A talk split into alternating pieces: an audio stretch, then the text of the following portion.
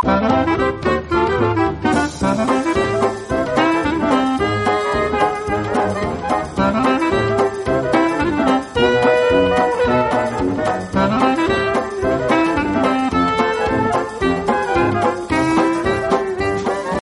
a todos, muy buenos días, muy buenas tardes, muy buenas noches, dependiendo a qué estéis escuchando esto. Soy Dino Coppola, bienvenidos una semana más a vuestro programa de la derecha disidente. Lo que más se busca es la tranquilidad. Esta semana y en este programa nuestro querido director Simonó, el nazareno del Cristo del Quejío, no va a estar con nosotros, pero para compensar tan gran pérdida, tengo por aquí que ya irán entrando poco a poco a Pelayo, a Patton y Guerrilla también va a estar aquí, me ha grabado un audio, así que espero que os guste y vamos a empezar con el tema que estáis leyendo, que es el tema del urbanismo, porque es un tema que quería tocar desde hace un tiempo. Es un podcast que tenía que haber estado junto con el podcast anterior, que es básicamente el decía Adiós a Benedicto XVI. Lo que pasa es que por un lado se iba a quedar un podcast muy largo y segundo no me estaba teniendo tiempo. Entonces lo hemos dividido en dos, ya lo comenté en otro, en el otro, en el otro programa. Se va a volver la semana que viene al formato normal del fin de semana, donde todo el programa va a estar junto. Esto es solo una cosa que va a ser, es muy puntual. Así que bueno, vamos a comenzar con el tema del urbanismo, con el tema de con Pelayo, que se va a presentar y que algo sabe del tema. Lo primero de todo, que no se me olvide, feliz año a todos. Que espero que haya arrancado bien y que continúe aún mejor. Y por supuesto también, como es ya costumbre, agradecer vuestra invitación a este humilde servidor vuestro que espera aportar lo poco que pueda. El tema del urbanismo, así en genérico, yo digamos que soy forma parte de mi rama de conocimiento de la geografía, aunque no es mi especialidad concreta, pero sí que he leído mucho y siempre me ha apasionado bastante. Entonces, sí quería dar algunas claves, como siempre digo también, no de manera enciclopédica, porque para eso están los libros y todos los artículos de la Wikipedia o de otras enciclopedias más fiables, pero sí para dar algunas claves y también para desmentir algunos mitos que podamos tener en la cabeza. Uno de estos mitos es precisamente que el urbanismo en sí mismo está muy sobrevalorado. ¿En qué sentido lo digo? Sentido de que en el mundo que nos rodea a día de hoy, el urbanismo tiene menos importancia de la que se le ofrece. El urbanismo está además en crisis en todo el mundo, aunque parezca lo contrario. Aunque cada vez haya más planes de ordenación urbana, tanto en España como en Europa, como en el resto del mundo, y haya más planificación, en realidad cada vez hay menos una doctrina clara, por decirlo así, o una o una manera clara de concebir lo que es una ciudad, hay una mm, homogenización, homogenización, es decir, hay una igualación de todo lo que se ve en el mundo, es propio del proceso de globalización en el que estamos, y hay cada vez menos diferencias entre unos lugares y otros.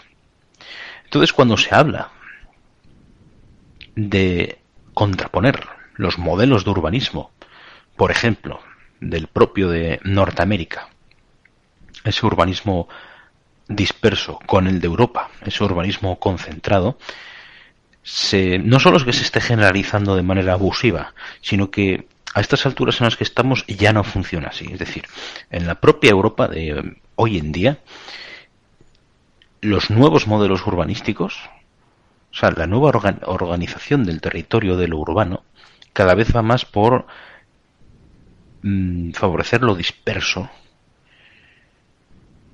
que lo concentrado, como era tradicional. Y luego también se habla mucho del urbanismo del tercer mundo. Entonces ahí ya se engloba, bueno, ya es la generalización máxima, ya es un saco donde metemos de todo. Y el problema es que este tipo de estudios y de reflexiones están congeladas en la realidad que había pues en los años 90. Cuando tanto se hablaba de tercer mundo y de las diferencias que había, eh, bueno, pues que prácticamente que fuera de Norteamérica, Europa y Japón, pues que el resto del mundo era una cloaca gigantesca. En ciertos sentidos lo sigue siendo, pero ya no estamos en esa situación, ni de lejos. Hay países que han ido progresando a un ritmo tal que en 20 años, mm, no vamos a decir que hayan pasado a formar parte del primer mundo, si es que podemos definir muy bien lo que es primer mundo, pero sin duda que no tiene nada que ver con la vida. Entonces, claro, esa categoría de urbanismo del tercer mundo, ¿no? Que se, digamos que se resumía en, pues, eh, una suburbanización en el sentido de que había una urbanización muy eh, digamos, mm, muy precaria, sin saneamientos, sin, eh, sin evacuación de aguas, sin eh, iluminación, es decir, con servicios públicos mínimos o inexistentes. Eso, pues, eh, ahora mismo, un país, un país como China, que es el ejemplo máximo, tanto por tamaño como por importancia, en el que, sin duda, hasta hace 20 años, pues casi todo el país era así, era, bueno, pues era en ese sentido, eh, en el sentido de las infraestructuras y los servicios públicos, podía ser tercermundista, a día de hoy y ya no. O sea, a día de hoy, los chinos, por lo menos los que viven en las ciudades, viven en barrios bien organizados, bien equipados, todos con agua corriente, con luz, etcétera. Por lo tanto, esas categorías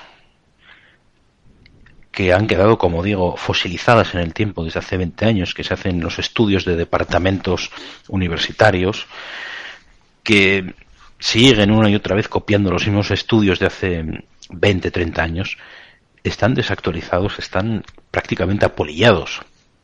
No están respondiendo a la realidad moderna. Por eso yo no recomiendo a los, a los oyentes, escuchas, que estén demasiado pendientes de lo que salga, no de lo que salga, sino más bien de lo que esté presente en las publicaciones universitarias, porque normalmente se encuentran en este problema de que no están para nada actualizados con la realidad moderna.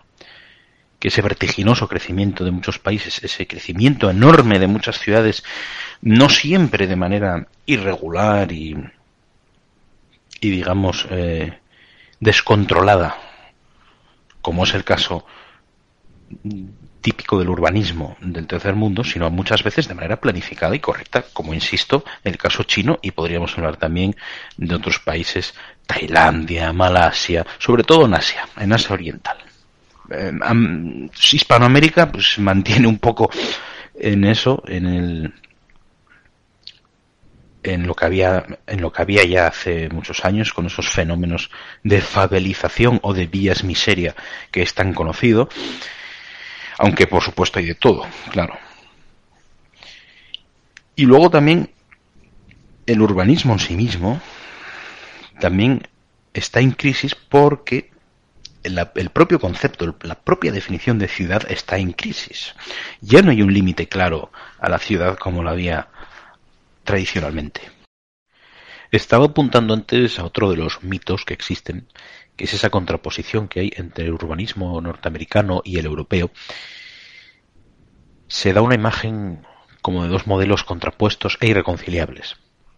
Como si va un norteamericano a una ciudad europea y queda encantado por esa, por esa ciudad concentrada histórica tan bonita con edificios eh, del siglo XIX y de la misma manera que a lo mejor un europeo puede envidiar al americano por tener tanto espacio para construirse una casa. Bueno, en realidad, como estaba comentando antes, en las últimas décadas en Europa cada vez se tiende más a un urbanismo disperso. ¿Cómo son estos, estos modelos a grandes rasgos para que nos entiendan los escuchas? El modelo que se dice de Norteamérica tiene un nombre en inglés que lo define muy bien, que es sprawl. Es una palabra que viene a significar algo que está disperso. Ya veis que el inglés es un idioma, como sabemos, muy onomatopéyico. Entonces, sprawl, como algo que está como aplastado y extendido sobre el territorio. y es la morfología típica de esas ciudades que podemos ver en cualquier imagen que podamos tener tan presente, por ejemplo, de la ciudad de Los Ángeles, que es un caso muy claro de este sprawl. Un centro que normalmente se llama Downtown o también CBC, que en inglés son las siglas de Central Business District, o sea, centro de negocios donde se concentran las oficinas de las grandes empresas en torres muy altas para maximizar el espacio. Y una vez que nos alejamos de ese centro, pues ya todo tiende a la dispersión absoluta y la, gente reside en su inmensa mayoría en viviendas unifamiliares que se agrupan en enormes eh, condominios o urbanizaciones que no tienen fin. Eh, ponía el caso de Los Ángeles como el ejemplo más claro porque quizás el que tengamos más presente y por conocerlos todos. Decía Nicolás Taleb, que es un autor bastante conocido, probablemente os suene, este de origen libanés, aunque es ciudadano americano, llama a Los Ángeles la no ciudad. me, me gusta el término porque define bastante bien una de las consecuencias negativas de este tipo de urbanismo, que es a nivel social, o si se quiere, sociológico. Acaba creando, pues, realmente una no ciudad, porque no hay ningún tipo de nexo de unión entre sus habitantes. Eh, más allá del administrativo, a lo mejor de pertenecer al mismo municipio al mismo condado, pero no hay nada porque no comparten espacio nunca, no se ven en la calle, no, no van a los mismos negocios, no visitan los mismos monumentos ni siquiera, porque cada uno hace su vida exclusivamente en su entorno familiar o en el centro comercial, pero no no tienen lugares, no tienen plazas públicas donde coinciden, no tienen nada de eso. Y luego también este modelo tiene el problema muy grave de que es medioambientalmente hablando muy perjudicial, porque claro, lo que hace es urbanizar mucho más territorio, hay que urbanizarlo, hay que eh, asfaltar mucho, hay que construir mucho y ocupa mucho terreno al campo y a, y a, las áreas naturales y por lo tanto pues es más perjudicial y también sobre todo porque exige el uso del automóvil. El uso del automóvil que desde bueno en Estados Unidos es tan típico no solo en Estados Unidos.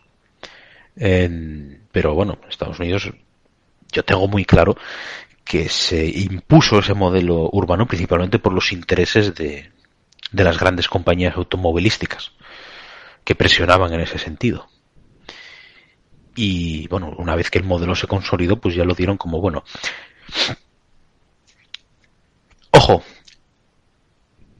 muchas veces se habla de este urbanismo que es un poco la consecuencia de este dejar hacer, el laissez-faire del, del, capitalismo depredador y todo ese tipo de cosas que tanto se habla.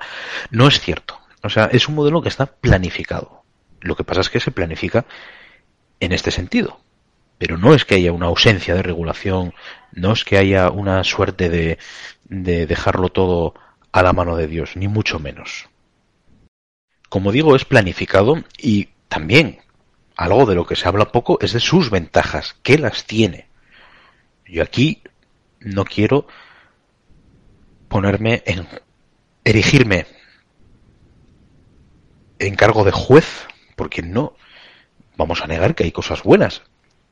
Por ejemplo, que una, una familia de clase media normal puede permitirse tener una casa grande con su finca, con su jardín, con su huerto, con lo que quiera, algo que para la inmensa mayoría de los españoles es un sueño. Y digo en Estados Unidos y también en otros países, porque eh, es, no es real ponerlo solo como algo propio de Estados Unidos. También es el mismo ejemplo en Australia, también es el mismo ejemplo en gran parte del urbanismo de Hispanoamérica, sobre todo las zonas más pudientes, y también en Europa. Es decir, es muy propio de Gran Bretaña y de Irlanda. Lo que pasa es que históricamente es verdad que hay ciudades que históricamente han crecido a la manera, vamos a decir, concentrada, pero desde los años 50, 60 se ha extendido este modelo disperso y las casas unifamiliares en Irlanda, por ejemplo, es donde vive el 80% de la población. En Gran Bretaña un poco menos, pero sigue siendo la gran mayoría. Entonces, más que modelo americano, podríamos llamarlo, si acaso, modelo anglosajón, aunque no sea tampoco único de países anglosajones. Y ya que estamos hablando de muchas casas y de muchos países, claro, está la Unión Soviética y todos los países satélites. Y claro, ¿a quién íbamos a traer aquí para que nos hablara de lo bonito, lo bello y lo bien que estaba construido todo y cómo pensaba el Politburo por el pueblo. Digo, ¿a quién vamos a traer? Pues a Patton, obviamente, que es el que más lo puede conocer, más que Simonov. Eso que Simonov lo sabe todo y lo ve todo. Pues bueno, aunque todo, tengo aquí a, eh, a Patton. Gracias por estar aquí. Un placer y gracias por, por la invitación. Así que, a ver, cuéntame, eh, tu querida Polonia, pero tu querida Polonia de la época de soviética, ¿vale? Estamos hablando de esa. La Bueno, vivienda, ¿qué nos puedes contar? ¿Cómo era? así, bueno, mm, para dar una pincelada histórica, por ejemplo, lo que se hacía en los años 40, desde fin de la Segunda Guerra Mundial, los años 45, 6, 7, 8, 9, por ahí, es que la nueva administración civil eh, comunista, por ejemplo, eh, tenía poder de empadronarte por la cara, por su criterio arbitrario, gente en tu casa. Lo mismo podrían ser alemanes que estaban repoblando de unas zonas de norte, por ejemplo, o de oeste de Polonia, y tú no podías básicamente decir nada. Claro, en aquella época también se estaban reconstruyendo pisos, eh, casas, principalmente se estaban reconstruyendo casas de, que quedaban de Alemania porque eran edificios eh, sólidos, bien pensados, eh, bien planeados, ¿vale? De materiales eh, bastante sólidos, de mucha calidad. Mi madre, por ejemplo, sigue viviendo en un edificio que tiene más o menos 100 años, tiene sus defectos, eh, ¿vale? Pero en aquella época es lo primero por lo que optó la autoridad comunista, reconstruir lo que, no, lo que han destruido el, glorioso Ejército Rojo y luego pues forzar, por ejemplo, empadronar gente en casas que, que ellos veían necesario y tal, ¿no? Luego, más tarde, se empezó a hacer casas, no sé cómo, mejor tú me puedes ayudar, ¿cómo es en castellano la palabra?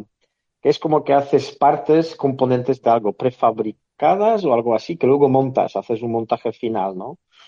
Entonces, luego se optó por eso, hacer eh, viviendas en masa. Creo que se ha llegado a construir 300.000 viviendas en, en un año, pero creo que fueron años 70. Lo que pasa es que no recuerdo qué año fue exactamente.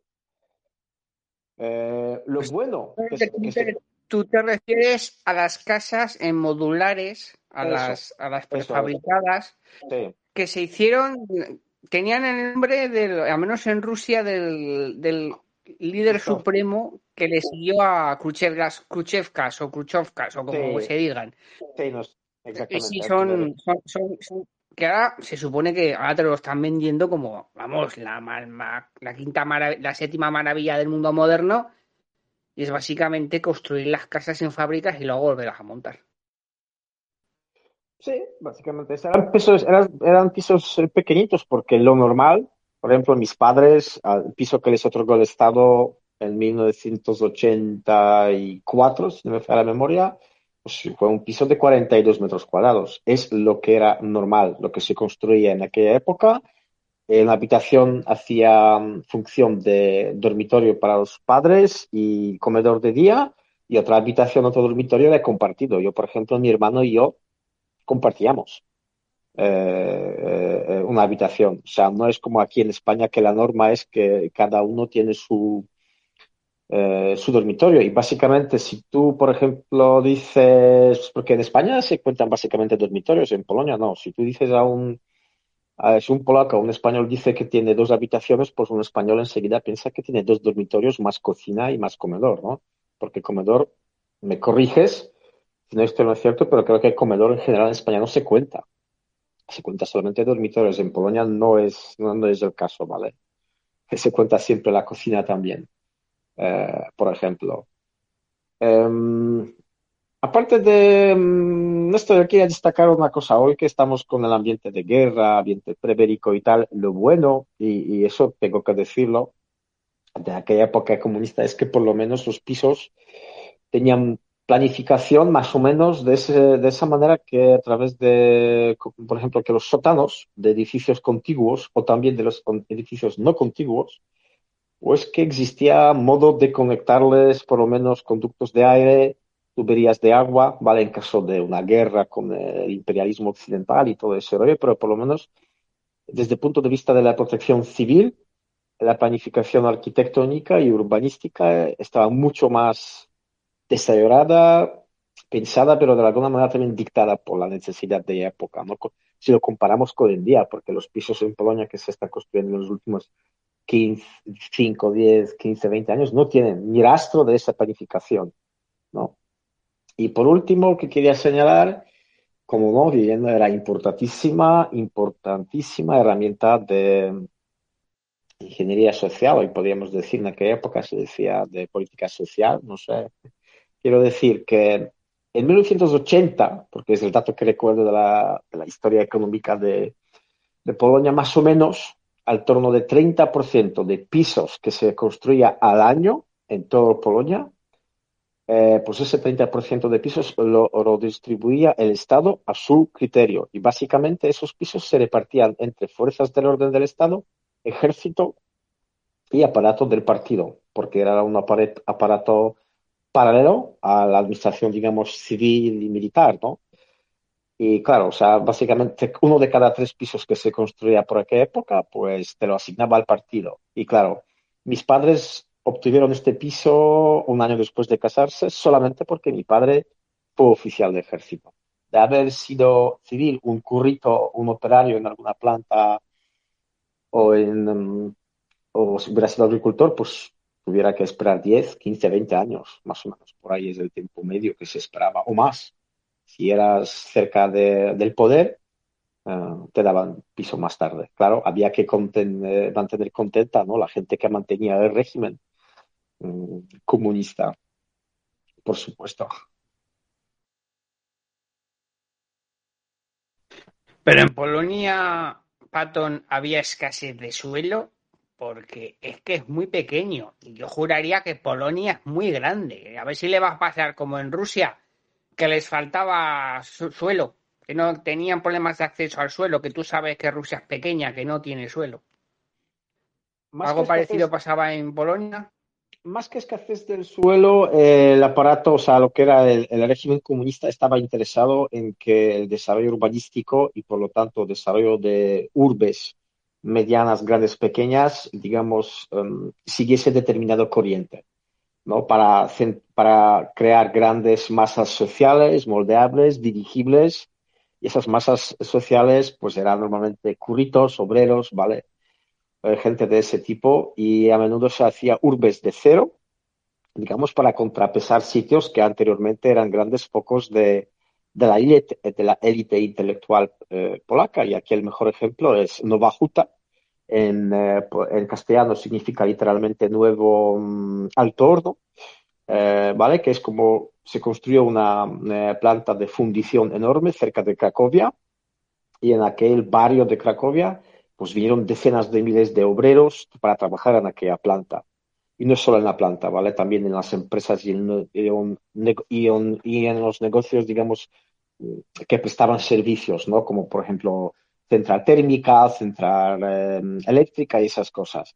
Y aquello se hizo adrede para contrapesar el hecho de que Cracovia fue gran eh, eh, centro intelectual, porque el gobierno comunista lo venía, digamos, como amenaza en el sentido de que como era élite intelectual, pues era gente que discrepaba con las ideas del comunismo, entonces para joderlos, si se me permite el taco, eh, en directo, pues, pues vamos a traer aquí a esos apestosos eh, eh, proletarios, ¿no? En masa, en decenas de miles.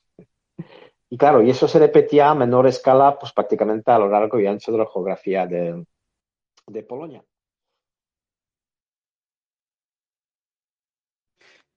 Vale, y el tema del aislamiento, del frío, el calor, eh, ¿cómo era? ¿Cómo lo recuerdas? Aislamiento, pues había una época en que se usaba amianto, ¿vale? Que más tarde fue prohibido.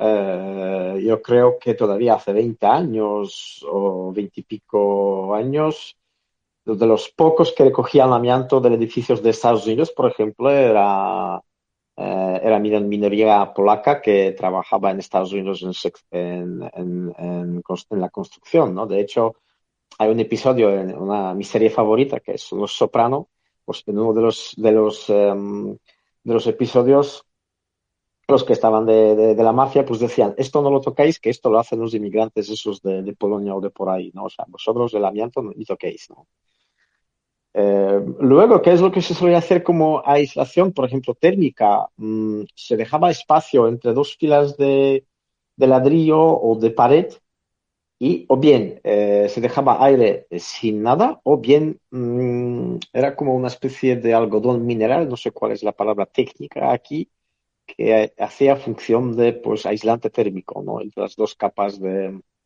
perdón, entre las dos paredes, normalmente entre 5 y 20 centímetros, ¿vale? Eh, por eso los edificios estaban bien aislados térmicos porque en aquella época lo normal era un invierno de menos 25, menos 30. Mis padres recuerdan el, el, invierno del siglo en Polonia, que fue en 1979, pues 40 bajo cero de la temperatura normal. Entonces, claro, tú tenías que tener el edificio aislado muy bien. Vale, bien. El tema de urbanismo más de a nivel de distrito y todo esto, porque claro, en Polonia el coche em, en no, ¿verdad? ¿Te refieres al, presente o la de época de entonces? No, no, no, no. Te refiero en 1980. Hombre, el coche. ¿Cómo os movíais? Eh, principalmente en transporte público, ¿vale? En Polonia, incluso hoy en día, es normal que el transporte público, incluso en urbes de tamaño 100.000 habitantes, 150, 200.000, empieza a funcionar sobre las cinco y media. Y las cercanías, los primeros trenes empiezan a circular sobre las 5 de la mañana para llegar al trabajo. O sea, yo en este sentido lo veo muy diferente a, España, ¿no? Donde, por ejemplo, aquí donde vivo yo, el primer autobús urbano no funciona hasta las 7 de la mañana. Cercanías más pronto, ¿vale? Pero autobuses urbanos hasta las 7 y ya no hablamos de, autobuses interurbanos, ¿vale? Pero lo que, por ejemplo, hacía el gobierno comunista en Polonia era hacía una especie de barrios o cinturones, podemos decir, porque mis padres, por ejemplo, vivían en una, una manzana que eran varios edificios contiguos, que eran edificios paramilitares, por ejemplo. Es decir, tú sabías que cierta zona de la ciudad y ciertos edificios estaban asignados. Punto número uno, a militares. Punto número dos, ahí sabías que vivían, por ejemplo, eh, las fuerzas del orden, ¿no? o sea, milicia, por ejemplo, y esas cosas, o sea, equivalente de la policía hoy en día, ¿no? En el distrito número tres, por ejemplo, vivía eh, aparato del partido a nivel local, ¿vale? Digamos lo que aquí podría equivaler ahora, no sé, a administración autonómica en España, por ejemplo, esas cosas, ¿no? En otro distrito, por ejemplo, vivían solamente curritos, obreros, eh, porque, ahora, porque por, por, diferentes razones, ¿no? Y había otras eh, zonas bien privilegiadas eh, reservadas a élite, ¿no? Nosotros, por ejemplo, hay una manzana en Varsovia que se solía llamar la Avenida de Cerdos Rojos, que es donde vivía la cúpula del partido, gente más, digamos, privilegiada en todo el país, ¿no? En el sentido de que no sé, el dirigente del partido en Distrito X se podía, por ejemplo, permitir el lujo de conducir un Fiat Mirafiori, eh, que Simonov eh, lo podía desarrollar muy bien, fue un, un, coche muy popular en la época de los años 70, o un Opel, y claro, el currito, pues equivalente de un Trabant de la República Democrática Alemana, ¿no? Y esas cosas. Y además había que esperar para la entrega del coche porque te inscribías y tenías que esperar a la entrega del coche, ¿no? Eso lo resume muy bien el chiste famoso que va un curito a, la oficina de redistribución de los productos, ¿no? Y dice, ¿cuándo voy a recoger el coche, no? Y le dicen, pues en 10 años el viernes por la mañana, ¿no? Y el curito dice, oye, ¿y puedo pasar por la tarde? ¿Y, y qué, qué, a usted le, más da si va a recoger el coche por la mañana o por la tarde, ¿no? Y él dice, es que por la mañana viene fontanero, ¿no? Entonces eran de ese tipo de paradojas que, bueno, la gente se resolvía a broma. De alguna manera. Pero, o sea, en los barrios estos de la élite, eh, ¿qué pasó con los, eh, los palacios, los palacetes, los edificios? Bien, o sea, donde vivía la burguesía antes de la llegada del capitalismo, ¿qué pasó con esas viviendas? Y o pues esos edificios, ¿y se hizo?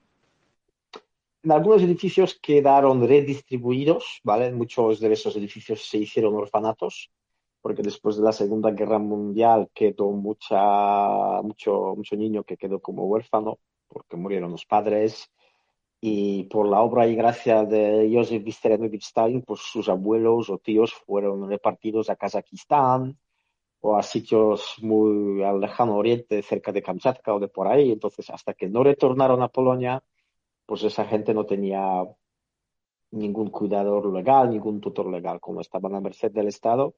Entonces el Estado en muchos de estos sitios hizo orfanatos.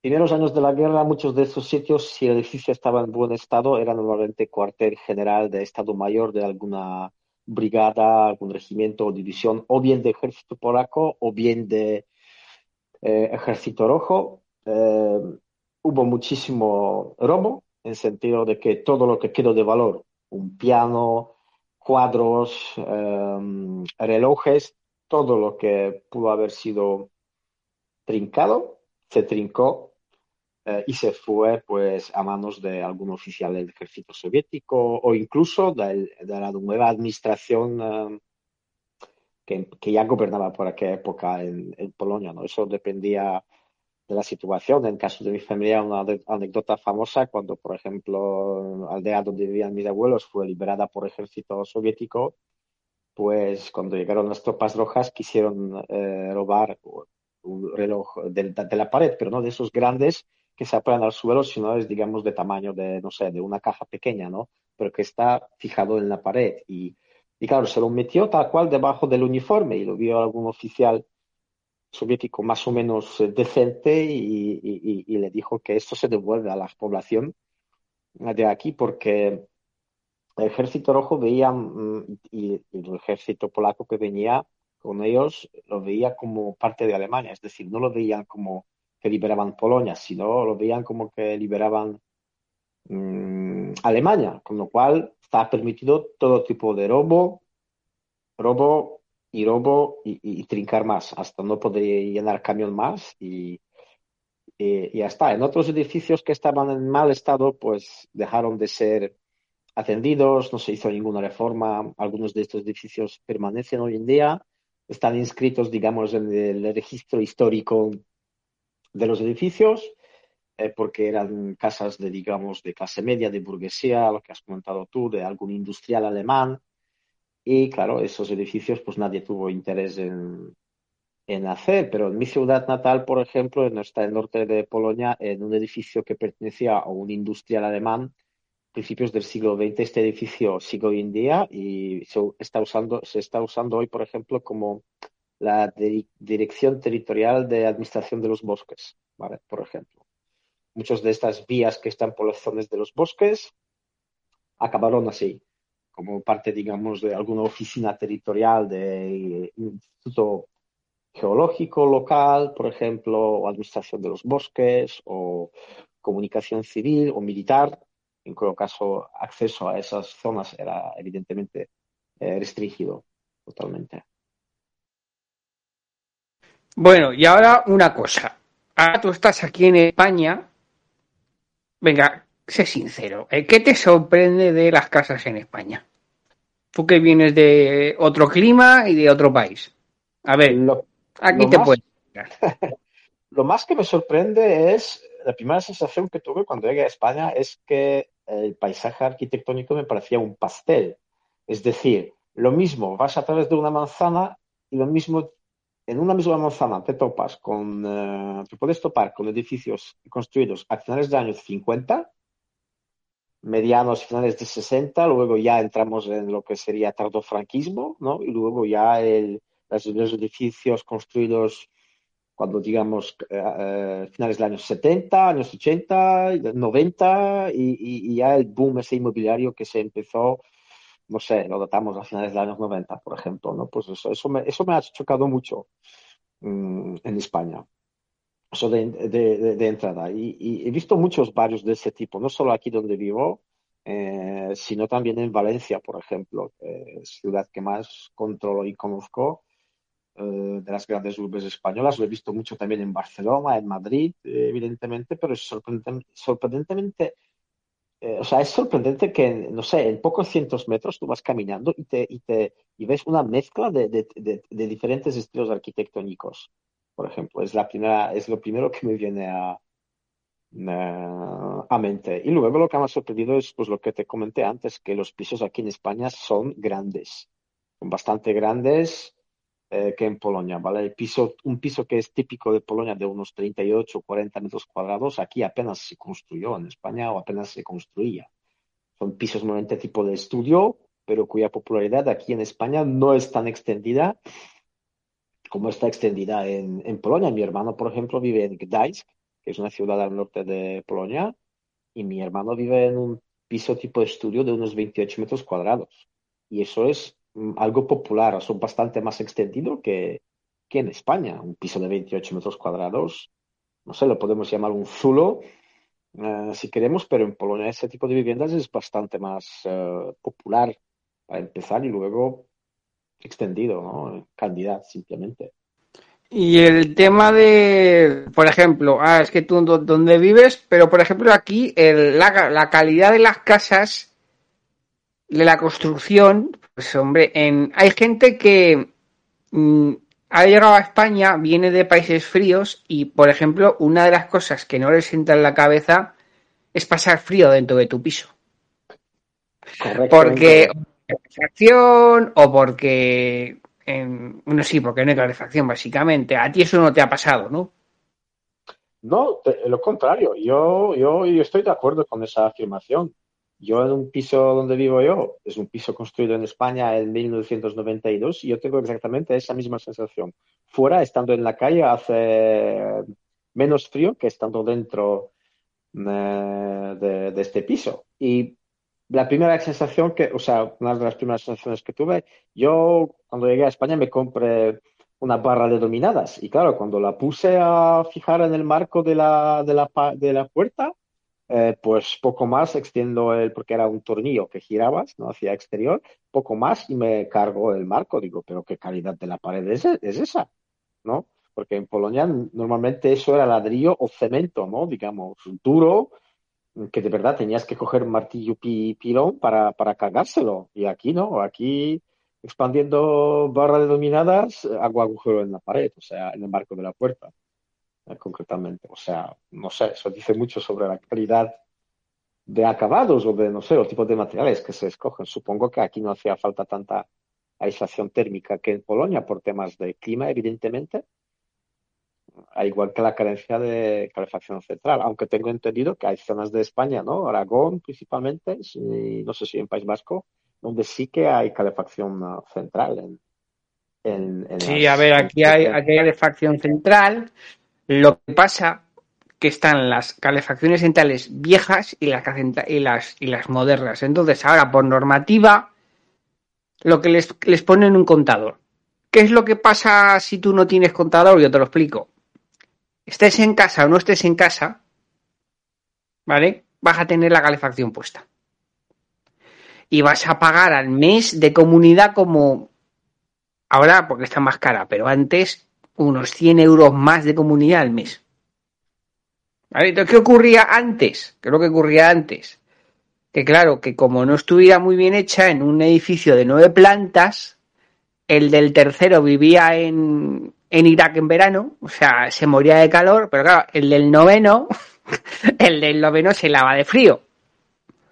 Y esas cosas pasaban. Ahora imagino que las cosas habrán cambiado mucho, pero a mí me pasó que yo vivía en un séptimo y la del noveno pasaba frío y el del segundo pues estaba muerto de calor. Pero sí, sí, la calefacción funciona así. Luego hay gente que tiene calefacción individual.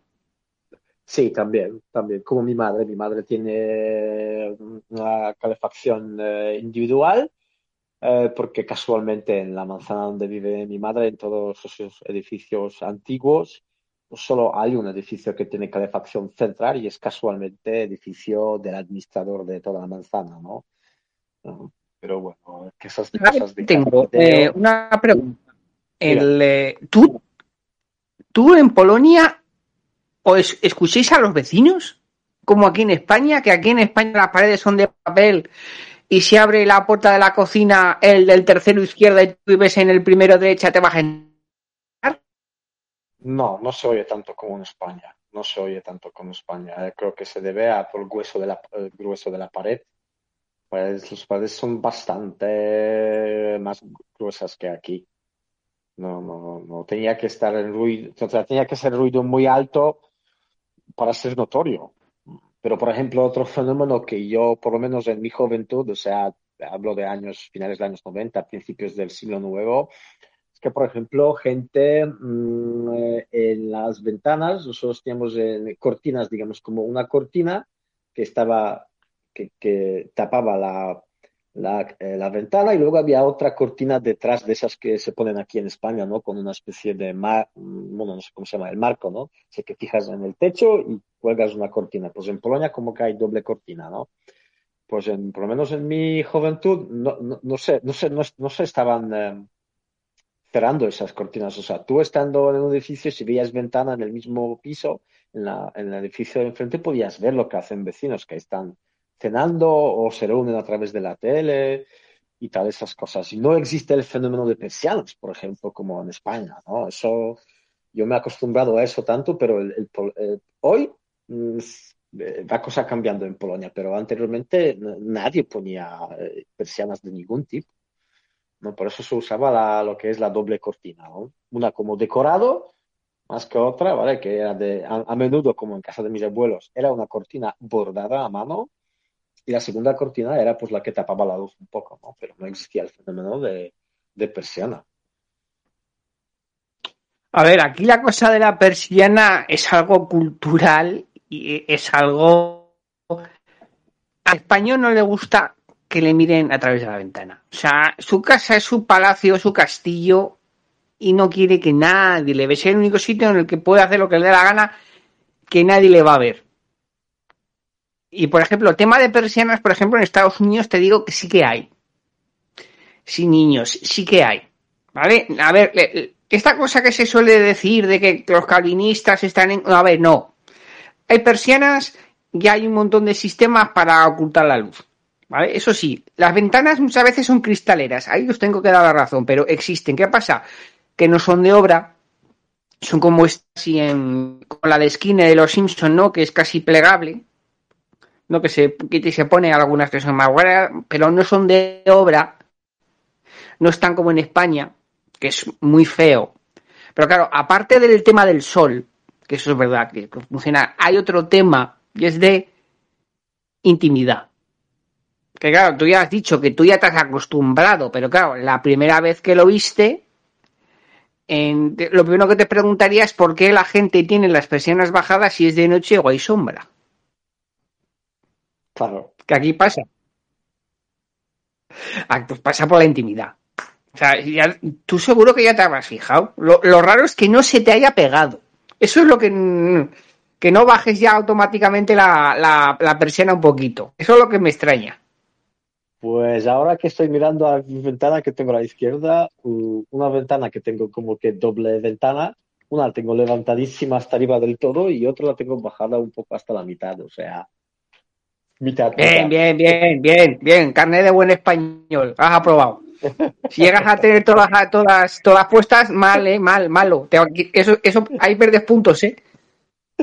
Sí, sí. No, son cosas que parecen pequeñas y insignificantes, pero hay- yo la verdad es que me, has- he acostumbrado un poquito a, a eso, a bajar un poco la persiana. Él también sin pasarse, ¿eh?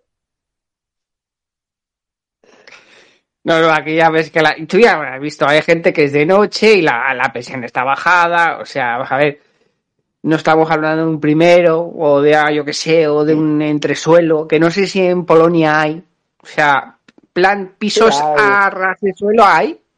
Sí, los hay, los hay. De hecho, la diferencia, por ejemplo, que hay entre Polonia y Rusia es que lo que es, el- digamos que aquí el primer piso, ¿no? En Polonia es primer piso, pero en Rusia y en Ucrania es, digamos, nivel cero. O sea, se podría decir al suelo. Entonces, lo que aquí en España sería el segundo piso y en Polonia también, en Rusia y en Ucrania es primer piso, porque ahí no se cuenta el nivel cero ese, ¿no? Que realmente es nivel que entras, subes a lo mejor 8 o 10 escalones y estás en un, digamos, medio nivel. Pues eso no es el primer piso, eso es en Rusia y Ucrania eh, nivel cero. Luego muchos pisos tienen sótano también, eh, como aquí mm, en España, pero no son sótanos como yo los he visto, porque son, o sea, son más grandes los sótanos, por lo menos el que tenía yo, y se usaba también como aquí, ¿no? Para almacenar todo tipo de cosas, desde bicicletas hasta productos eh, alimenticios, eh, comida, digamos, preparada, tipo verdura, remolacha, no sé, eh, eh, col fermentada, por supuesto, a toneladas, como en casa de, mi, de mis padres. Tú bajabas y tenías ahí remolacha, yo qué sé, marmelada de fresa, todo tipo de cosas. Pequeño taller, a lo mejor tenía alguien, ¿no? Pero eran, sí, eran hechos de ladrillo, por lo menos en aquel edificio que fue construido en, en 84, o sea, en 1984, ¿no? El, el sótano estaba hecho de íntegramente de, ladrillo. Había, habían, habían, en algunos sitios también hay sitios, por ejemplo, aparte para almacenar bicicletas para toda la comunidad que vive en una finca, eh, por ejemplo, eh, o incluso sitios para tender la ropa, por ejemplo, también, ¿no? En el sótano, no en la azotea, en el, em, en la, en el sótano y en las azoteas anteriormente lo que se ponía es cosa que, por ejemplo, en, en edificios, digamos, construidos todavía en Polonia en años 60, es lo que aquí en España he visto solamente en Sevilla y eso que he viajado, bueno, por España principalmente Murcia, Valencia, Barcelona, eh, Madrid, Granada y Sevilla. En Sevilla he visto edificios inclinados con teja en el tejado. Eso yo no he visto en ningún otro sitio en España, menos en Sevilla. Y eso en Polonia, como decía, edificios más o menos hasta los años 60, es algo que estaba muy popular, muy extendido, ¿no? Y encima de la teja esta se veía... Sí, pues es, eh, eso en Polonia está, va muy extendido hasta los años 60 y sin embargo solamente lo he visto en Sevilla, aquí en España, de todas las ciudades, digamos, grandes que he visitado. Y, me pareció algo curioso, porque encima en Sevilla he visto azoteas inclinadas con teja en el tejado, algo, algo nunca, que nunca he visto en España. Y que fue tres años de aquel viaje a Sevilla que, que pasó. Y lo de las rejas en las primeras plantas, los, lo tenéis en Polonia, o sea, las que están más cerca del suelo, aquí en España, por, por motivos obvios, las enrejamos, incluso si se pintan y se decoran y se ponen bonitas. Eso en Polonia, ah, yo en en tiempos soviéticos imagino que no, ¿no? O sí. Mm, Pues no sabría decirte, porque en el edificio donde vivía yo, mm, lo repito, construido en 1984, no había tal cosa. Claro, era una finca donde vivían militares, pues había que tener huevos bien gordos para entrar a robar en una, en una, en unas fincas donde vivía el personal militar, ¿no? Porque es que te iban a empapelar, pero vamos, al día siguiente, ¿no? Eh, pero, por ejemplo, yo recuerdo que en residencias de estudiantes sí que habían eh, esas cosas. Y de hecho, la gente mm, donde sí que había esas cosas, porque yo sí que lo he visto, eh, la gente en invierno lo usaba como una especie de congelador, ¿no? Tú ponías ahí tu embutido, carne o lo que sea, y durante meses de invierno lo usabas como congelador. colgabas unas bolsas de tela o de plástico, colgabas por ahí por fuera y guardabas cosas por no tener espacio en, porque el Estado te, iba a dar un congelador dentro de 10 años, por ejemplo. Qué maravilla, qué bien funcionaba todo. Bueno, como ya hemos tocado bastantes temas, mm, hay dos temas. Hay, uno en particular que ya le hemos tocado en el tema de la guía hater de Sevilla, con un poco de cachondeo, pero estaba ahí, que es el tema del arbolado en España y el tema de los árboles. Y el otro está, que también le hemos tocado un poquito con, con Pato, ¿no? Cuando le he preguntado aquello de que, oye, en Polonia oías al vecino abrir el grifo de la ducha, porque claro, aquí las paredes yo vivo en un pueblo y si hay de, normal, no hay ruido, por lo tanto tú oyes abrir el cajón de la cocina al vecino, abrir el grifo, lo oyes mear. Y si la noche está muy tranquila y la parejita está muy fogosa, a los del cuarto del edificio de enfrente también los oyes. Entonces, claro, para hablarnos de calidades, ¿a quién íbamos a llamar? Pues hemos sacado de la cueva a Guerrilla, que nos va a comentar el tema de las calidades en España y el tema del urbanismo y los árboles. Así que guerrilla, gracias por estar aquí, ¿vale? Espero que te dé un poco el sol, que ha salido un poco de la cueva, ¿vale? Que no, no te extrañe de esa bola roja, bueno, amarilla que hay en el cielo. Y nada, cuéntanos lo que quieras tú decirnos acerca de las calidades y lo de los árboles en España y en general que es para tomar nota y yo creo que fusilar a más de uno. Pues gracias por sacarme de la cueva. Y vamos a empezar con lo de las calidades. Bueno, vamos a empezar saludando a todo el mundo. Hola Dino, hola Simonov, hola público. Otro año más, más oyentes, más todo, o sea que perfecto, ¿no? Las calidades. Las calidades, eh, como, o sea, yo creo que si nos quedáramos con lo que acabas de decir, mm, pues ya está. Lo único que, bueno, lo podemos desarrollar, pero no vamos a cambiar en lo sustancial lo que dijiste, de lo que se oye. Y además es sorprendente lo que se oye, eh, que no se tenga cuidado en un país en el que la gente además es bastante ruidosa y que en el que es yo en mi casa hago lo que quiera y en la calle también, pero sobre todo en mi casa. Y hay un momento en el que dices, bueno, vale, o sea, hacer lo que quieras mientras no salga de tu casa, pero evidentemente la gente que pone musiquita solidaria, o sea, yo lo llamo así, musiquita solidaria, porque eh, o sea, se solidarizan con los que no la tenemos, ¿no? Entonces la, la tenemos que escuchar también pues esa gente lo que hacen sale de su casa.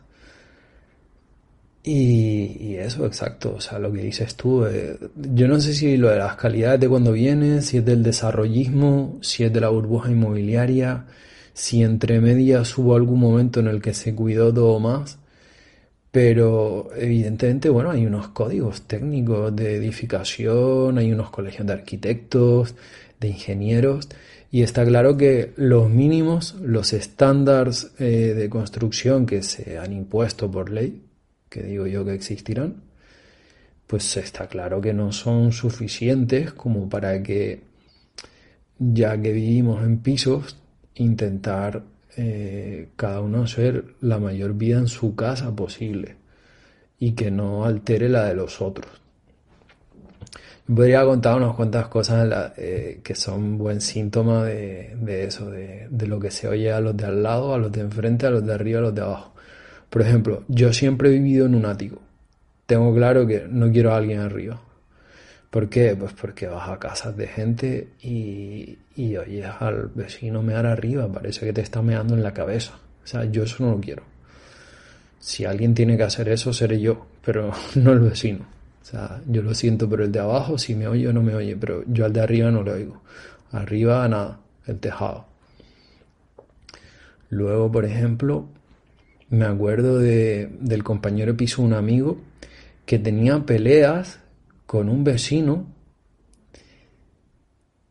porque el vecino mm, tenía un dormitorio que daba a su dormitorio y con los ronquidos del vecino eh, este tío no podía dormir.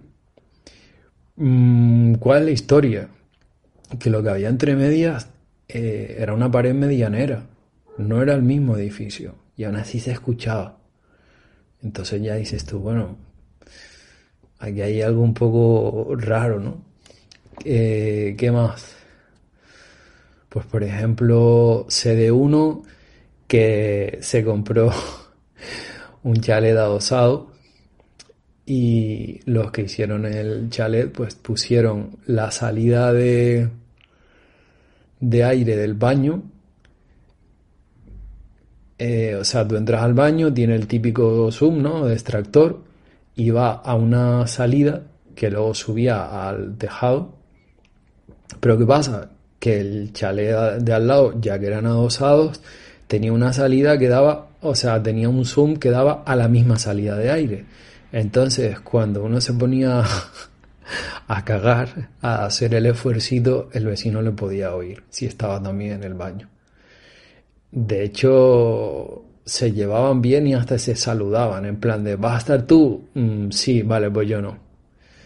No sé, se hacen cosas un poco como, como significativas. Luego hay gente que se ha tenido que gastar una pasta indecente en aislar, insonorizar su piso para conseguir unos resultados que dice, bueno, es que esto es lo que debería ser lo, lo mínimo. O sea, a partir de aquí ya, si te quieres obsesionar con no oír nada o que no te oigan, forrar las paredes con cartones de huevos o lo que sea, pues ya es cosa tuya.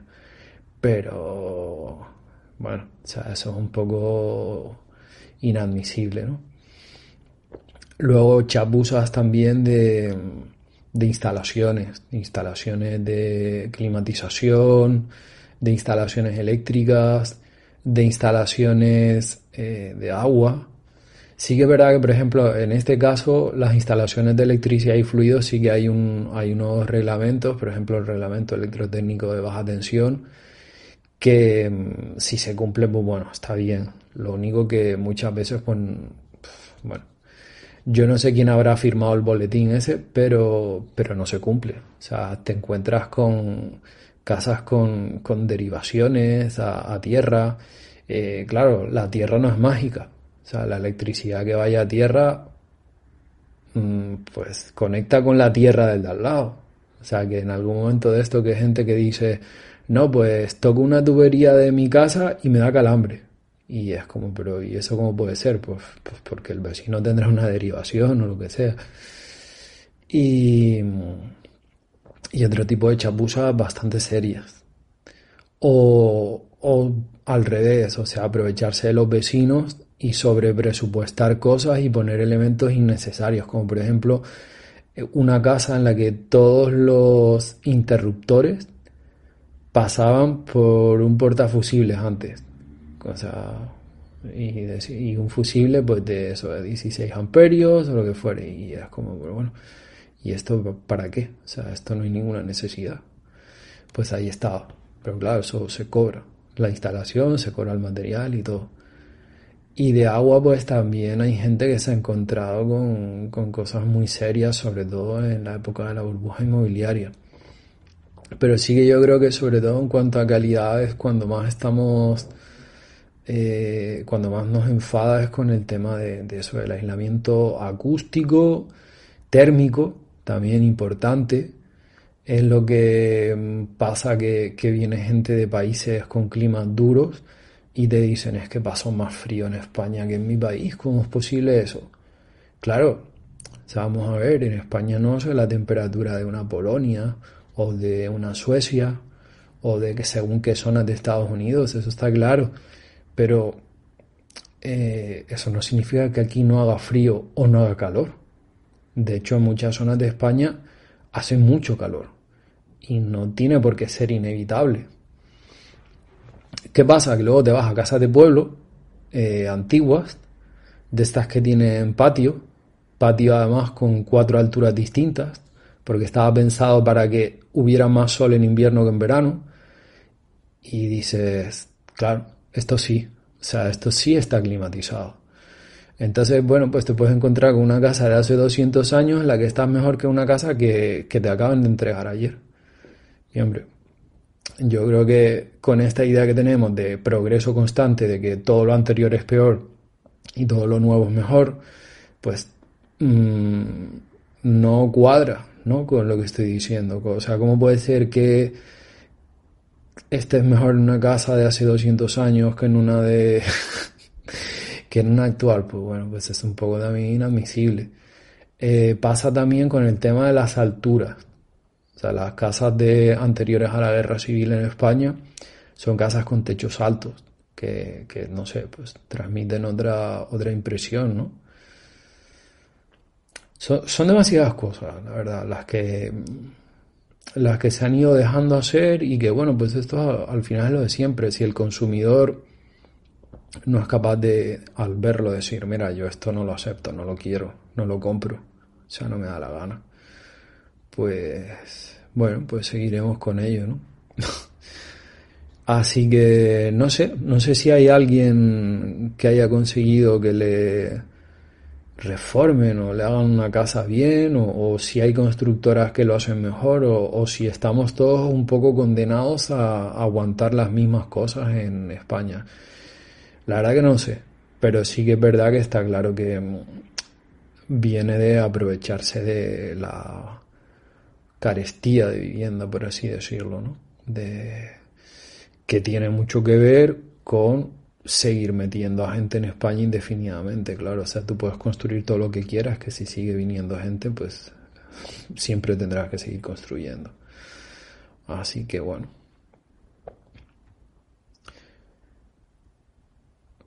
Y sobre el tema de, mm, sí, sobre el tema de, la vegetación, el arbolado y tal, aparte de haber poco, eh, hay como una ansia de tenerla siempre controlada. O sea, los árboles siempre están podados. Llega el verano, no hay sombra, porque las han podado. Y al final uno se plantea de, bueno, ¿y para qué, mm, para qué tienes árboles? Porque si los podas, no dan sombra, no tienen pájaros, no tienen flores, no tienen fruta, o sea, no se llega a entender muy bien ese ansia por, por podarlo, por controlarlo por castrarlo, por, por reprimir a, los árboles, ¿no? ¿no? No se entiende. Y en muchos sitios dicen, bueno, es que el clima aquí no permite tener más arbolado. Pero es que si vas al norte de España con una pluviometría espectacular en comparación con el resto de España y superior a la de otros sitios de Europa, y tampoco hay árboles en las calles, tampoco hay grandes parques. Eh, luego además los que hay los vas a ver siempre convertidos en muñones. Cuando ves un árbol espléndido porque está en el jardín de una casa o lo que sea, y a veces te puedes encontrar con que vas por una acera, todos los árboles convertidos en muñones, y justo estás en una zona en la que la gente tiene jardines, entonces a dos metros, pero ya dentro de un jardín está la misma especie de árbol, pero espectacular. Y que en general todo el mundo te suele dar como argumento de no, es que llenan mucho de hojas. Y dices, bueno, pero son hojas, no, o sea, no pasa nada. Es que levantan los suelos, o es que las raíces no sé qué, o es que se caen las ramas. O sea, siempre hay una cosa que uno piensa, bueno, entonces, ¿qué pasa? Que, que mm, el resto de Europa o en Estados Unidos o en Australia o donde sea que sí que haya más árboles, los árboles no sueltan hojas, sus raíces no estropean los suelos, o sea, son árboles mágicos, o, o cómo va ese tema, ¿no?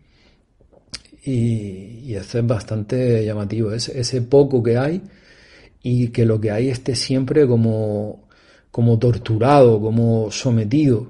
Una cosa que no, no se llega a entender. Luego además te dicen, es que en los árboles hay muchos pájaros y te cagan el coche.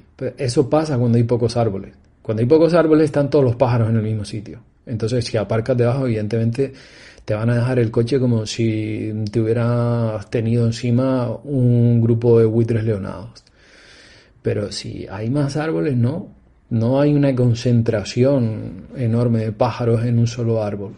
Cada pájaro tiene su árbol y ya está. Y eso pasa con, con los árboles sueltos que están ahí como en su parterre y tal. Pero también pasa con los parques. Los parques siempre son, tienen que ser estilo jardín, mucho seto, muy recortado, el césped cortado, siempre jardineros por ahí, como muy agobiante, como muy, no sé por qué, es como que, que como que a nadie le gusta verlo y que le dé la sensación de que eso sea un cacho de, un bosque o algo así, ¿no? Siempre tiene que, darse eh, siempre tiene que notarse que son parques y jardines, no puede ser otra cosa, ¿no? Y claro, pues las especies de animales que hay o vegetales, pues la diversidad es, eh, en ese caso, que, que, sí que la diversidad es buena, pues es bastante escasa, ¿no? Eso además favorece que haya muy pocos animales, que mm, se imponga una especie, por ejemplo las cotorras argentinas sobre el resto, eh, no hay ardillas, no hay otro tipo de mamíferos pequeños, no sé, comadrejas, conejos, o sea, nunca hay. Lo que sí hay, por ejemplo, son mm, gatos alimentados por histéricas, charos histéricas que les dan de comer. Y los gatos, pues evidentemente, aparte de comer lo suyo, pues se cargan todo lo demás, ¿no? Entonces, eh, todo eso viene de esa obsesión ¿no? por tener sometido a, pequeños cachos de naturaleza que podríamos tener en nuestras ciudades que transmitirían un...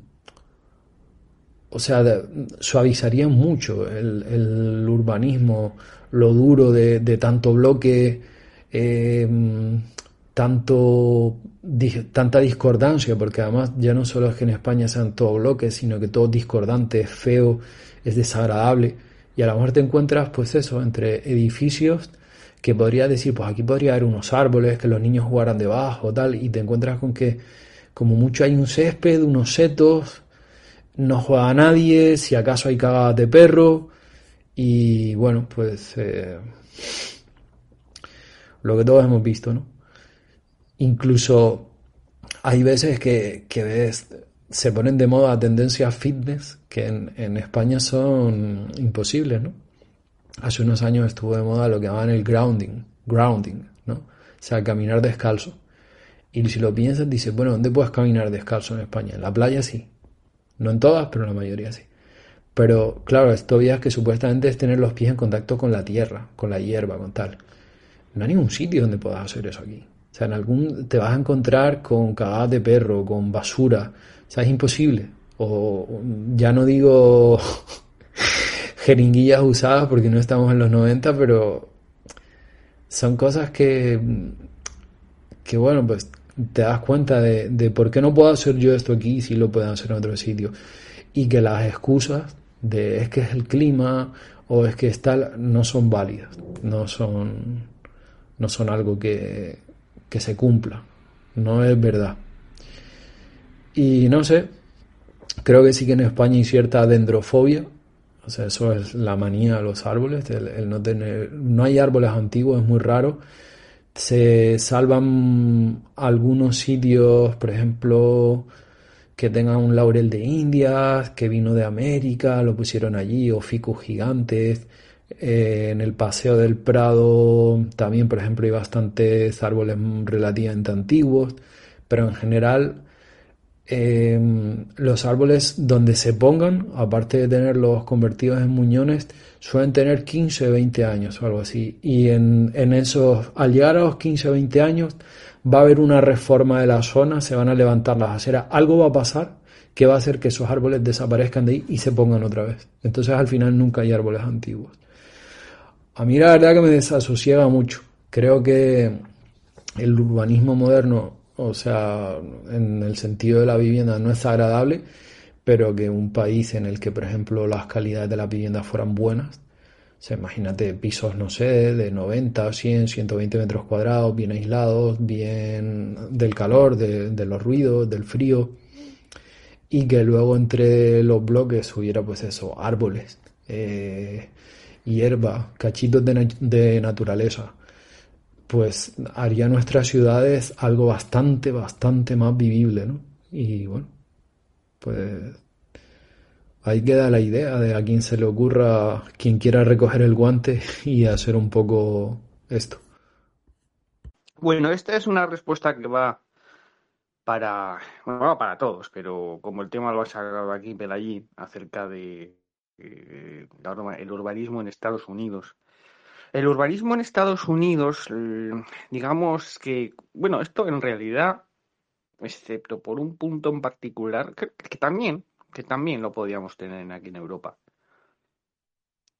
es el mismo, o sea, son los mismos puntos, lo que pasa es que el desarrollo de los puntos son distintos, pero es lo mismo. En primer lugar, el primer punto obviamente es la historia, ¿vale? Tiene una historia que es la que es, de un continente muy despoblado, ¿no? Que llegan pues a la costa norte de Norteamérica, que es un territorio muy duro. Todo, todo el territorio era duro, el interior es mucho más duro y el sur muy complicado para la vida. Estoy refiriendo a Luisiana, Alabama, quizás al sur de Georgia, a lo que es la Florida, incluso la costa del Caribe de, Texas la tiene, por Corpus Christi y toda esta zona. ¿No? luego tienes, por supuesto, el, interior, que es muy frío, ¿no? Pero digamos que es un. Por historia, es un. Ya, el continente, ya Estados Unidos de por sí tiene la mitad de población a igualdad de territorio que Europa. La mitad. Y no está homogéneamente distribuido. En Europa tampoco. Las cosas como son. Quizás en algún país como Alemania sí, o los Países Bajos, pero en el resto normalmente yo creo que no. Pues en Estados Unidos el interior está muy vacío y hay algunas ciudades con mucha gente, por ejemplo, Nueva York es casi tan grande como España y la ciudad de Nueva York ocupa pues es grandecita y casi llena a mitad la población del estado.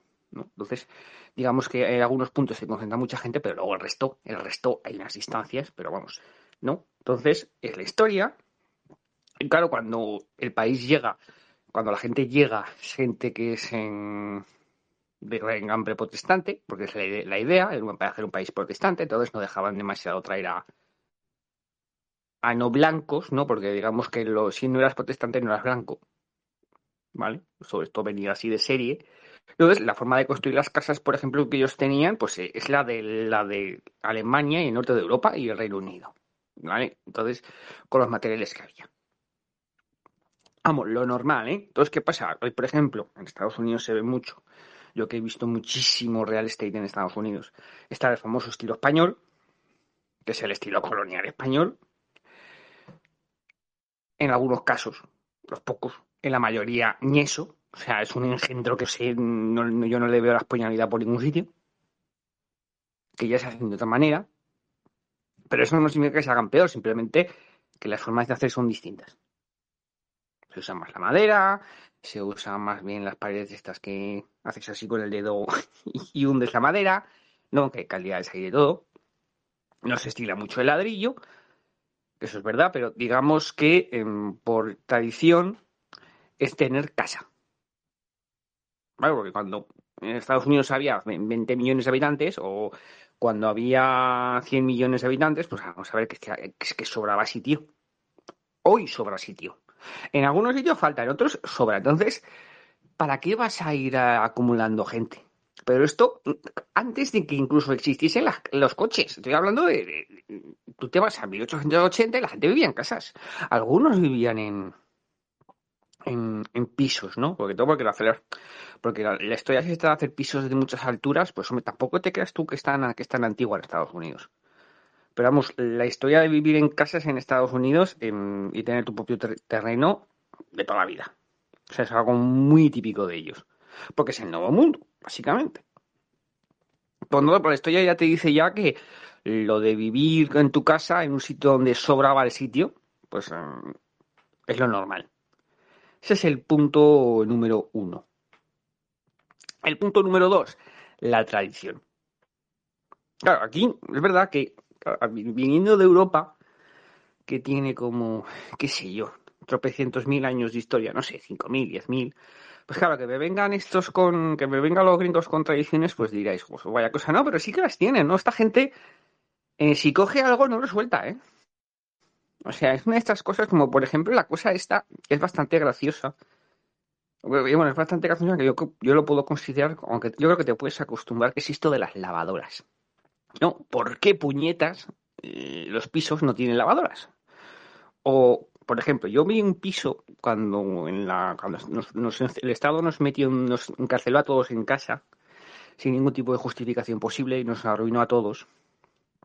Pues yo me puse a mirar casas, ¿no? Había comprado una serie de cosas porque me aburría, estaba yo aquí solo en el pueblo todo el día. Y en los pisos, en los condominios, por norma general, no suele haber lavadora. Hay cuarto de lavadora. Sí que es verdad que puede haber en algunos sitios. En, en algunas ciudades es casi imposible encontrar los que tengan lavadora. Pero claro, te puedes topar con la siguiente paradoja. Que te puedes topar en un piso en Miami Dade que en 2019, pues en 2020 te podía pedir, podían pedir por él dos millones de dólares. Estamos hablando de un duplex, o sea, dos pisos conectados por una escalera de una superficie de 200 metros construidos por planta, o sea que y luego te encuentras que el apartado de la lavadora y la secadora pues te medirá no llegará a un metro de ancho, o sea, el hueco de la que, que, que cabe la lavadora y no puedes meter la mano y encima la secadora y tú dices 200 metros por planta en mi planta, sí, pues sí, pues porque en Estados Unidos, por ejemplo, no se pone la lavadora en la cocina, nunca, ni en casas ni en pisos, que lo sepáis. ¿Por qué? Por tradición, porque no. Luego, la tradición se hace ley y se acabó. Entonces, la tradición es que no. Entonces, en los que no, ¿dónde? Pues lo habéis visto en las 6 millones de veces, en el cuarto de la lavadora. ¿Por qué? Bueno, hasta donde yo puedo saber varios motivos. El primero era porque, en primer lugar, las lavadoras al principio eran muy, muy, muy, muy ruidosas. Eran muy caras. Por lo tanto, permitir, pues la gente que vivía en casas, por lo tanto ya tenía tú, ya tenía su cuarto de mm, diseñado a alta defecto, que suele estar en un cuarto, en cuarto de la lavadora, no está en la cocina, ¿vale? Por lo tanto, vale. Pero claro, ¿qué pasa en los condominios? Bueno, ¿quién viviendo en un condominio se podía permitir una lavadora? Pues gente con dinero. la gente con dinero ya tenía el cuarto de lavar la ropa, que no lavaba ellos, lavaba el servicio. Por lo tanto, a efectos prácticos, era más sencillo adaptar el cuarto de la lavadora, de las lavadoras a mano, a una lavadora automática, que hacer toda la instalación de tuberías que hiciera falta en esa casa. Sensiblemente más barato y además no le iban a la batería, le iban a el servicio, por lo tanto, ¿qué más da? ¿no? Como un servicio de hotel, que el servicio de hotel funciona, tiene la lavadora centralizada, además es más eficiente. Que es cierto que es más eficiente. Pero bueno, digamos que aquí no estamos nada acostumbrados. Eso es en las casas, las casas, porque aquellos que se podían permitir esas cosas y vivían en la ciudad, gente con mucho dinero. Luego eso se fue estandarizando y se hizo lo mismo. Las casas no tienen lavadora y tienen, lo tienen todo centralizado. Es más, yo en, el año 2020 estaban vendiendo una obra nueva en el Soho, Nueva York. Estaban vendiendo obra nueva que pedían 5 millones por eh, lavar, no sé si es Alice River, muy bonito, 5 millones. Y 5 millones de dólares, que diréis, es mucho dinero, y no tienes lavadora en casa. O sea, en serio, no tenéis lavadora en casa, no, no hay, no, no, no hay, hazme caso, no hay. Tienes servicio de lavandería. Es lo mismo, es básicamente, en vez de bajar tú, hay alguien que te la baja, pero es lo mismo, está centralizado. ¿Vale? Por lo tanto, eso es una tradición enorme que tienen, ¿vale? Y es lo que hay, eh, chicos, es lo que hay. Otra cosa, el tema de las ventanas, ahí sí que te tengo que dar que son muy grandes. claro, en ese piso, es que ese piso de Florida que os he comentado antes era muy gracioso. Porque os he contado 200 metros por planta, una lavadora, un cuarto de lavadora que era un armario, y yo veía la cocina, que es donde estaba la escalera que ocupaba dos pisos, y yo digo, cuánta luz, pero digamos cómo hacen fotos de estudio, meten focos, yo digo, bueno, pues era la luz. Entonces, claro, de las 800 mil millones de fotos que te sacan del piso, te sacaban del lado de la cocina que mm, da al exterior, a la calle, ¿no? Evidentemente. Hasta ahí bien, ¿no? Y es donde está la ventana. ¿Vale? Y entonces diréis, no, eh, me acabas de decir que es un duplex. ¿Cómo va a ser la ventana? Y digo, sí. Bueno, em, técnicamente no es una ventana. Es una pared de cristal. Porque lo que puede ocupar un, piso en España, que son entre dos y media y tres plantas, porque los pisos, pisos en Estados Unidos son mucho más grandes que en España de altura, pues te lo ocupa una cristalera enorme que obviamente no se puede sacar. Tú imaginas una ventana de cristal que ocupe el espacio de tres, eh, de tres pisos. Pues eso es, ¿no? O sea, eran paredes de cristal que sí que son em, muy típicas allí. Y sorprende mucho en un país con, con España el tema de las persianas, ¿vale? Eso sí que es verdad. Lo que no es tan verdad es que em, Calvino les prohibiera las persianas o prohibiera las cortinas. Eso sí que no es verdad. Sí que es verdad que tener la casa permanentemente cerrada, a oscura, tapada, allí se entona como que es un síntoma de que estás ocultando algo. Por sistema. Tú tienes toda la casa cerrada como en España por sistema, es que tú estás tramando aquí y los vecinos se van a sospechar. Pero si está pegando el sol y bajas la persiana, nadie sé, nadie, nadie, porque es que es normal. Porque sí, señores, hay persianas. Lo que no hay persianas de obra, pero sí que hay persianas, ¿vale? En, que son como las. son Algunas son portátiles, de estas de plástico, hay algunas que son de madera. Hay eh, una cosa que se llama en stores, que es básicamente es un rollo de papel que baja la persiana, que te ilumina la luz. Luego tienes el tema de la sal. Incluso para la gente que necesita total oscuridad, eh, venden anti, antifaces para dormir. Pero vamos, vais a ver que si vosotros buscáis para decorar una casa, lo busquéis en inglés, en departamentos de, bueno, para decorar, decoración en inglés, y queréis em, algo para tapar el sol, tenéis. O sea que sí, lo siento chicos, de españoles, lo siento. Hay persianas y hay formas de tapar el sol, ¿vale? Se os ha, caído un mito. ¿Vale? Lo que no se ve bien, y eso es por la raíz protestante, es tener la, la casa tapada todo el día. Sin ningún tipo de justificación, porque no es normal. Entre muchas cosas, por una razón muy sencilla. Si tú vives, aparte de que la vida es de más, la gente, excepto la cotilla del barrio, y de ahí te va a dar igual que te tapes o no, porque la cotilla, la gente va a pasar mucho de. No, en tu vida no es tan importante. Si ya vives en una casa, en Estados Unidos la gente no va andando por las zonas residenciales. Ahora voy a explicar el tema de las zonas residenciales que tiene que ver con la política, pero bueno. Entonces, aparte del vecino paseando al perro, no va a pasar nadie. Por lo tanto, os va a dar igual. Y repito, si hace sol, baja la presión y ya está, o bajas el story y ya está. Es que no, que es que Calvino no dijo nada de las, presiones. Lo que pasa es que aquí la forma de justificar las formas del país es acusar a los otros de tus propios prejuicios. Pues bueno, pues vale. Pero ya os digo yo que no, que si hay sol te tapas y ya está. Y ahora vamos, y ahora que os acabo de explicar un poco las tradiciones. Alguna iré también comentando con el tema de la política. También tiene sus propias tradiciones viene lo que viene siendo el tema de las em, de la política y aquí vamos a hablar de dos cosas que son eh, muy importantes. Uno es el criterio urbanístico, ese es uno, y otro son los impuestos. Y la última parte es el racismo, que tiene que ver también con la política.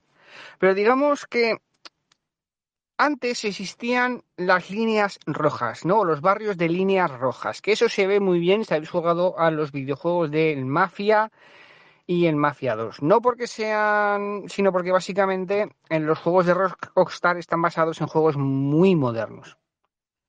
Incluso el LA Noir está en California y en Los Ángeles y no es el mejor ejemplo son básicamente son zonas en las que solo viven negros y solo viven eh, blancos que se acabaron en las 60 con los derechos civiles.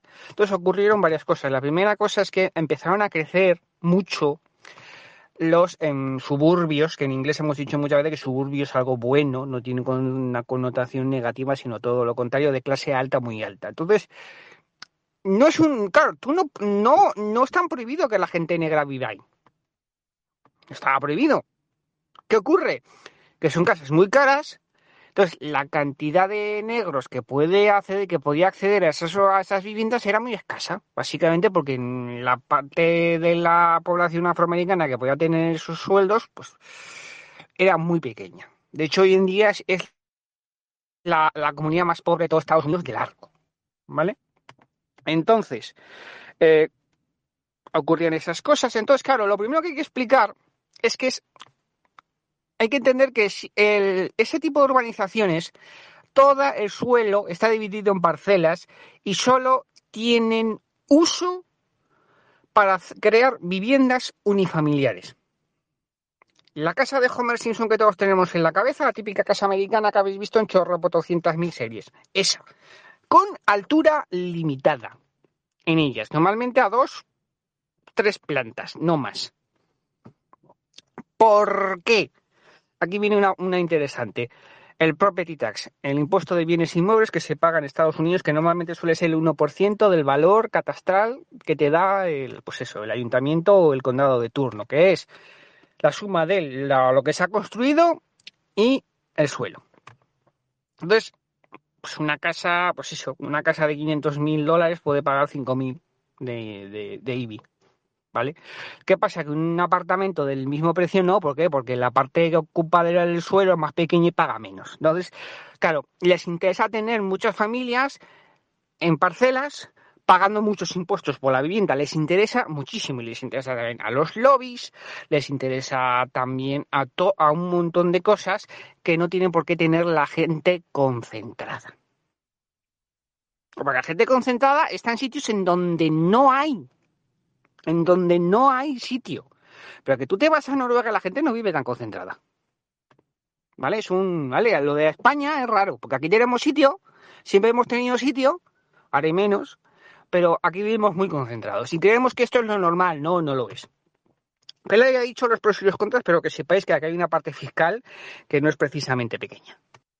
Entonces, ¿por qué no hay tiendas? No, porque tú dirías, hombre, si hay una, una si tú pones en una esquina de ahí, de esa zona, en la que viven, qué sé yo, de mil personas y pones un supermercado pequeñito, tú dirías, hombre, yo creo que negocio hay, ¿no? ¿Verdad? ¿No? Yo qué sé, diez diez mil familias, un supermercado, yo creo que hay negocio. Pues porque el suelo no lo permite. Porque el suelo es comercial, el suelo comercial va en uno- algunos sitios. Y fíjate lo que os voy a decir. Fíjense lo que les voy a decir. Es más fácil que la ley española sobre impuestos eh, se cambie para bajar los impuestos y bajar lo que recauda el Estado que modificar una línea de los criterios urbanísticos en Estados Unidos. Fíjense lo que estoy diciendo. Y no me estoy y no estoy exagerando. Los criterios urbanísticos son los que son. De hecho, en California querían hacer una cosa que a mí me parece interesante, que es aquellos que quieran pueden, a la hora de realizar una casa, pues pueden coger una casa unifamiliar y em, convertir ese unifamiliar en una serie de apartamentos, sin tocar la estructura de la casa. O sea, no es derribar y construir un, un edificio de tres plantas, sino, no, no, es conservar la estructura exterior de la casa y reformarla por dentro. Porque les falta suelo.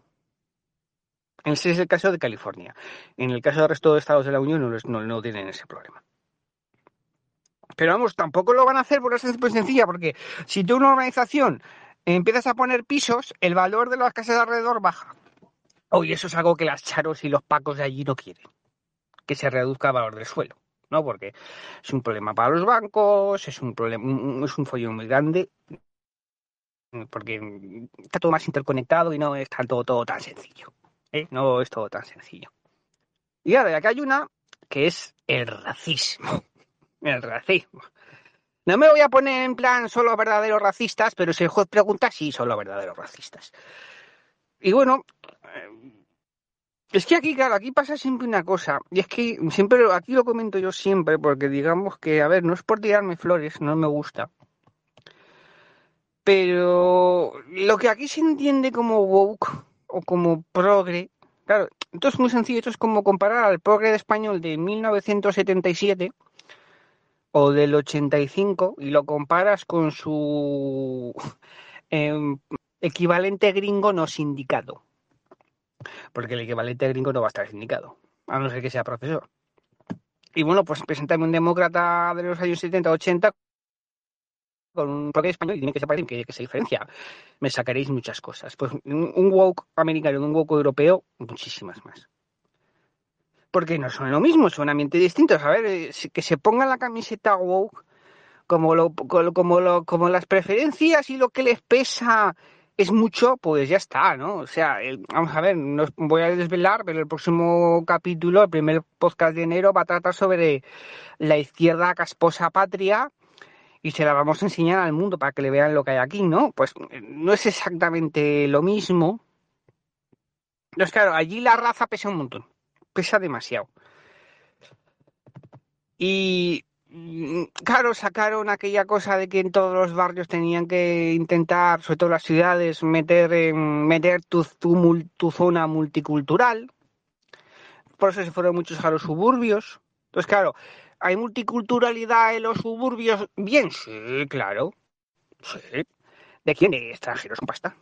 O extranjeros titulados, por ejemplo, gente de la India, que es la, que más media tiene, gente de China, gente de Singapur, gente de Taiwán, o sea, gente del sureste asiático que tienen una cultura de em, empresarial, tienen una cultura de son médicos, son ingenieros, son informáticos, son gente que gana dinero y tiene buenos salarios y se pueden permitir grandes casas. Luego tienes la comunidad judía, luego tienes la comunidad eh, la, la americana blanca, luego tienes la hispana y luego tienes la negra, que la negra es la más pobre de todas. Por lo tanto, sí que puede haber algún afroamericano que, que puede ser abogado, puede ser juez, puede ser político, puede ser empresario, puede ser deportista, puede ser un, un gran periodista, pero la, no son tantos en volumen. Pero digamos que lo único que importa muchas veces es, de, lo, multicultural es un color del arco iris, el resto del arco iris tampoco igual. No, eh, pero aunque sepa, entonces, claro, los suburbios aparecen, entonces el tema de los suburbios, pues. A ver, aquí en Estados Unidos hay mucha Karen que es, multi, que es multicultural, pero desde su urbanización pija. ¿Vale? Y no la saques de ahí. Sobre todo porque también es verdad que parte del problema del nacimiento de esta izquierda americana, creo que la hizo, fue una crítica que hizo Orson Welles, ¿no? Que la izquierda trotskista en los 40 y los 50 tu- sufre una crisis de identidad muy fuerte. Entonces, cuando tuvieron que, al final, cuando tuvieron que elegir entre el chalet con piscina y la ideología, su casa con piscina, o la ideología, pues eligieron el chalet con piscina. ¿no? Y claro, porque la izquierda americana eh, no se caracteriza por el rechazo a lo material. Cosa que los estalinistas sí. Y los leninistas también. ¿Vale? Porque un estalinista, un leninista, un socialista, pues tiene que defender que todo el mundo, incluido él, viva en estalincas, con cocina comunitaria, en kuchovkas, ¿vale? O en eh, breznevkas, ¿vale? En pisos de 28 metros cuadrados, como mucho 90. El resto son burguesadas. ¿Qué pasa? Que la gente esta, la que tiene dinero, es una jodida hipócrita, pero ya lo sabemos todos. Ya lo sabemos todos. Vemos aquí el día voy anunciando que el 5 de marzo, que es el, el 70 aniversario de la muerte de Stalin, haremos un especial. Haremos amigos entre los stalinistas y también entre los leninistas, que también tenemos para Lenin. Así que bueno, que a ver, eh, que esto es todo muchísimo más complicado. Eh, todo tiene un motivo. A los gringos les encanta la tradición. O cuando cogen una forma de hacer las cosas, no se la vas a quitar. Bajo ninguna circunstancia. Y ya te puedes poner como te pongas que no. O sea, ya no, les puedes venir a muchos de ellos con, oh, no, es que en Europa se hace así. Y les dirán, pues en Europa se hará así. ¿Esto es Europa? No, pues aquí no hacemos así las cosas. Ya está, por ejemplo. Si no, lo que os he comentado antes de que busquéis eh, películas americanas o series americanas, aunque sean cooks o que sean de Netflix, en donde la lavadora esté en la cocina. Claro, a ver si encontráis una. Yo no he encontrado ninguna. Y mira que he mirado casas, ¿eh? Y me he enseñado unos cuantos portales y he visto. Entonces, sí. ¿Vale? O sea que, que sí. Entonces, eh, que sepáis que el urbanismo es como es y ahora mismo, ahora mismo, ahora mismo em, tienen un problema porque las hipotecas están por las nubes. Están a punto, a punto, a punto de tener una recesión fuerte y una caída del sector inmobiliario grande en Estados Unidos. Mm, Yo creo que de este año no pasa. ¿Vale? Así que si vais a invertir en casas en Estados Unidos, si alguno hay, si alguno hay, yo que sé, eh, en esta- este, este podcast lo escucha gente muy rara, igual hay alguno con pasta. Yo diría que os esperéis. ¿Vale? Yo sé que la residencia la dan si te compras una casa de un millón de dólares, pero bueno, yo que sé, espérate un poco porque igual obtienes algo mejor por un millón de dólares. ¿Vale? Así que bueno, esto es lo que yo quería comentar. Da para muchísimo, lo sé, pero bueno, ya iremos comentando más cosas del tema del urbanismo de Estados Unidos, porque claro, aquí las cosas nunca son como son. Y muchas veces lo critico como yo, soy el primero en criticarlo. Estados Unidos hace muchas cosas mal, hace otras cosas bien. Lo que pasa es que desde Europa muchas veces Estados Unidos es un espantajo para intentar convencer a la gente de que lo que tenemos aquí es lo mejor y lo, de, y lo suyo es muy malo. Como por ejemplo la sanidad estatal. Cuando habría mucho que hablar al respecto. No quería yo dejar de comentar algo que me sucedió estas navidades, que yo tenía vacaciones. Y el día 2 yo pasé por un, una panadería en una zona bien de, Zaragoza, Francisco de Vitoria.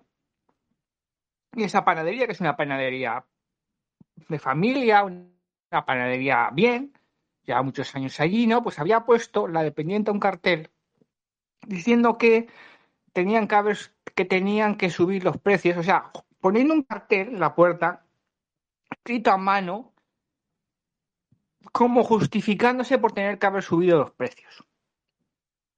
Pues claro, yo llegué ahí, tenía que comprar, leo el cartel y luego yo le cojo a la pendiente y le digo, eh, has tenido que poner un cartel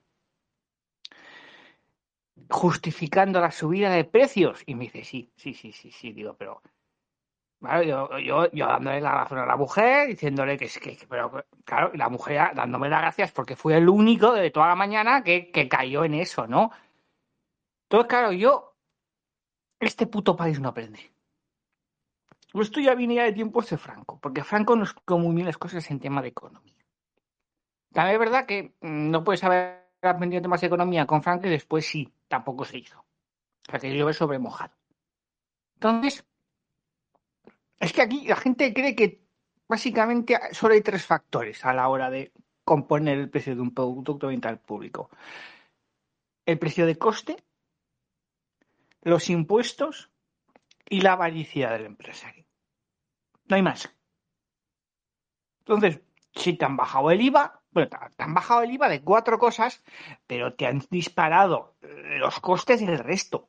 Te han disparado los costes fijos, te han disparado los costes de las materias primas, te están subiendo los costes sociales, todo está subiendo. Te están subiendo los impuestos locales, todo, todo te lo están subiendo.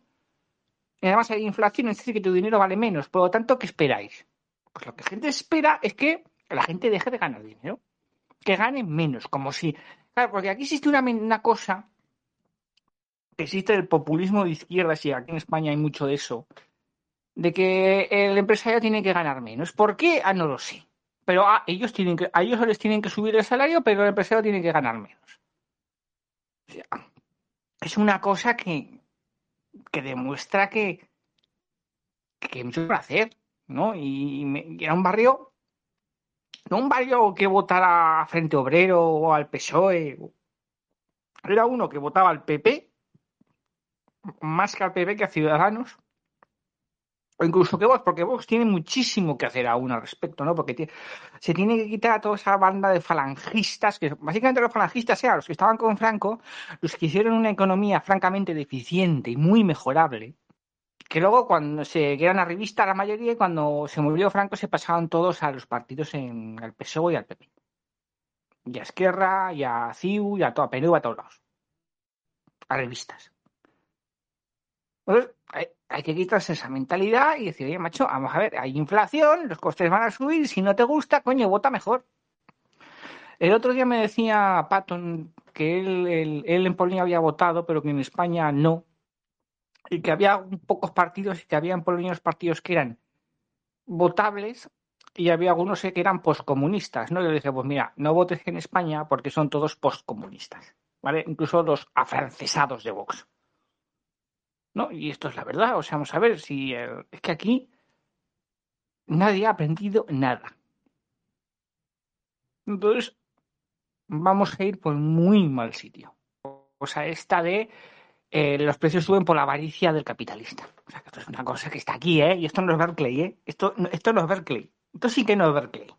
Porque Berkeley va por otro lado. Más perverso. Pero esto, esto es populismo de izquierdas puros, ¿no? Lo repito, no es Berkeley.